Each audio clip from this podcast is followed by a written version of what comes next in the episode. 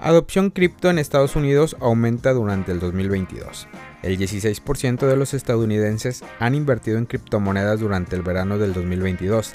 Esto refleja un gran aumento desde el verano del 2020. Aunque a muchos no les guste, Estados Unidos sigue siendo una de las potencias mundiales con mayor relevancia geopolítica y macroeconómica.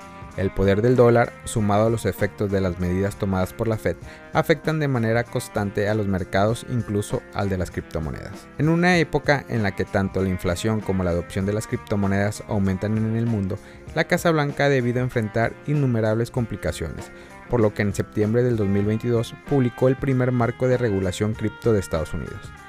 En ese informe, cuyo objeto es reforzar la posición global de Estados Unidos en el sector cripto, se detalla que millones de personas en todo el mundo, incluido el 16% de adultos estadounidenses, han comprado activos digitales. Efectivamente, según los datos proporcionados por Statista, el 16% de los estadounidenses han comprado o utilizado criptomonedas en el 2020.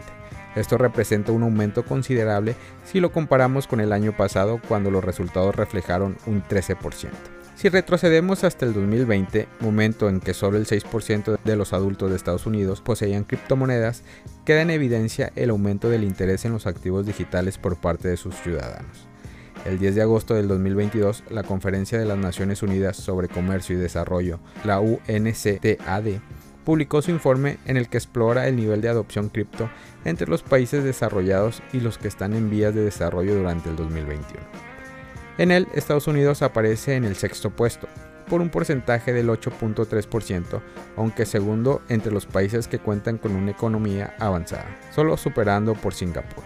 Sin embargo, el 14 de septiembre de este año, Estados Unidos se encuentra en el quinto lugar entre los países con mayor adopción del mundo. Si bien la metodología entre los informes y estudios difieren, la tendencia demuestra que el país norteamericano cada vez está más interesado en las criptomonedas. Si bien la metodología entre los informes y estudios difieren, la tendencia demuestra que el país norteamericano cada vez está más interesado en las criptomonedas. Inclusive el informe compartido por la Casa Blanca menciona la posibilidad de explorar una moneda digital del Banco Central. Durante el 2020, el Bank of America, segundo mayor holding bancario en los Estados Unidos, ha sido un agente constante en la discusión de las criptomonedas en el país. A causa de su gran influencia, la afirmación de que las criptomonedas pueden ser el futuro de la inversión es interesante. Gracias a una encuesta realizada a 1.052 personas con más de 3 millones de dólares en activos invertibles, el BOA compartió el dato que los millennials están asignando mayor dinero en activos digitales por sobre las acciones tradicionales. Actualmente están operando por asignar hasta el 15% de sus carteras de las criptomonedas. Según Jeff Bosconi, director de operación de banca privada de Bank of America, los millennials no creen en la narrativa de que un portafolio basado en acciones sea una buena inversión. Este año, durante una transmisión en la cadena CNBC, el analista de Bank of America informó que a principios de junio encuestaron a mil adultos estadounidenses justo después de la caída de Terra. Fue interesante ver que el 90% de los encuestados dijeron que planean comprar alguna cantidad de criptomonedas en los próximos seis meses para el Bank of America gracias a la fusión de la Merch de Ethereum que reduce un gasto energético en un 99.95%, aumentaría la adopción institucional de esta criptomoneda.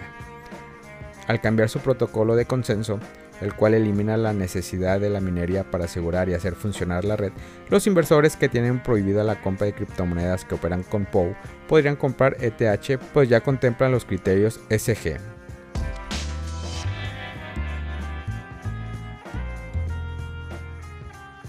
Chile y su ley fintech están a un paso de regular a Bitcoin. El proyecto de la Ley de Innovación Financiera, Ley Fintech, que busca regular las actividades relacionadas con nuevas tecnologías financieras en Chile, incluyendo a Bitcoin y las criptomonedas, está listo para ser aprobado por el presidente del país suramericano, Gabriel Boric. Según se dio a conocer en un documento publicado recientemente, el proyecto ya se encuentra en trámites de aprobación presidencial, esto luego de ser aprobado por la Cámara de Diputados y Diputadas en septiembre pasado. Señala el escrito que con este proyecto se espera facilitar el ingreso de nuevos actores al mercado financiero, incorporando más competencia y haciendo más accesibles productos y servicios financieros, a través de la regulación de nuevos modelos de negocio. De esta forma, se prevé pasar el ámbito de supervisión de la Comisión de Mercado Financiero, la CMF, a ciertos grupos de servicios financieros fintech que operan en Chile, entre ellos incluye el ecosistema de Bitcoin y las criptomonedas. Adicionalmente, el citado el proyecto extiende al Banco Central de Chile facultades de regulación en materia de medios de pagos minoristas relacionados con criptoactivos, entendidos estos como representaciones digitales de unidades de valor, bienes o servicios. La propuesta se refiere en específico a las stablecoin o monedas estables, a las cuales categorizan como criptomonedas, emitidas por entidades centralizadas contra la recepción de dinero del público. También las identifican como criptoactivos equivalentes a dinero electrónico, en este sentido, se espera además que el Ministerio, de, el Ministerio de Hacienda, uno de los entes proponentes de la ley, tenga algún rol en la regulación.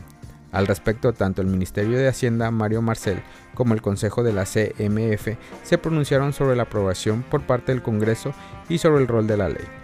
Marcel calificó la propuesta como muy adecuada, pues considera que va en la dirección correcta y atiende a un sector de la industria que hasta ahora no está regulado. La CMF, por su parte, valora que se promueva la competencia y la inclusión financiera. Vale recordar que este proyecto que aborda la regulación de sectores clasificados como finanzas abiertas fue enviada al Congreso el año pasado por el expresidente Sebastián Piñera. Desde esa fecha ha estado inmerso en un proceso de discusión y debates en el Parlamento. De acuerdo a lo que señala el proyecto de la ley, cuyo borrador fue elaborado en el 2018, la fiscalización de las exchange de criptomonedas estará a cargo tanto de la CMF como del Banco Central. Ambos organismos tendrían la facultad de establecer exigencias mínimas en materia de atención al cliente y otras obligaciones vinculadas al tipo de servicio que ofrezcan. Se plantea así que las empresas que operen en el sector de los criptoactivos estén sujetos al cumplimiento de una serie de estándares en materia de transparencia, capacidad operacional y en algunos casos de capital. Se expone además que la nueva normativa no busca favorecer a un sector particular de prestadores financieros, sino promover la competencia. Ello al permitir que las instituciones distintas a las bancas tradicionales compitan por las prestaciones de servicios financieros más económicos. En materia de privacidad, la propuesta ratifica a los consumidores como dueños de su información financiera. No obstante, establece la obligación de las instituciones financieras de compartir dicha información previo consentimiento del cliente.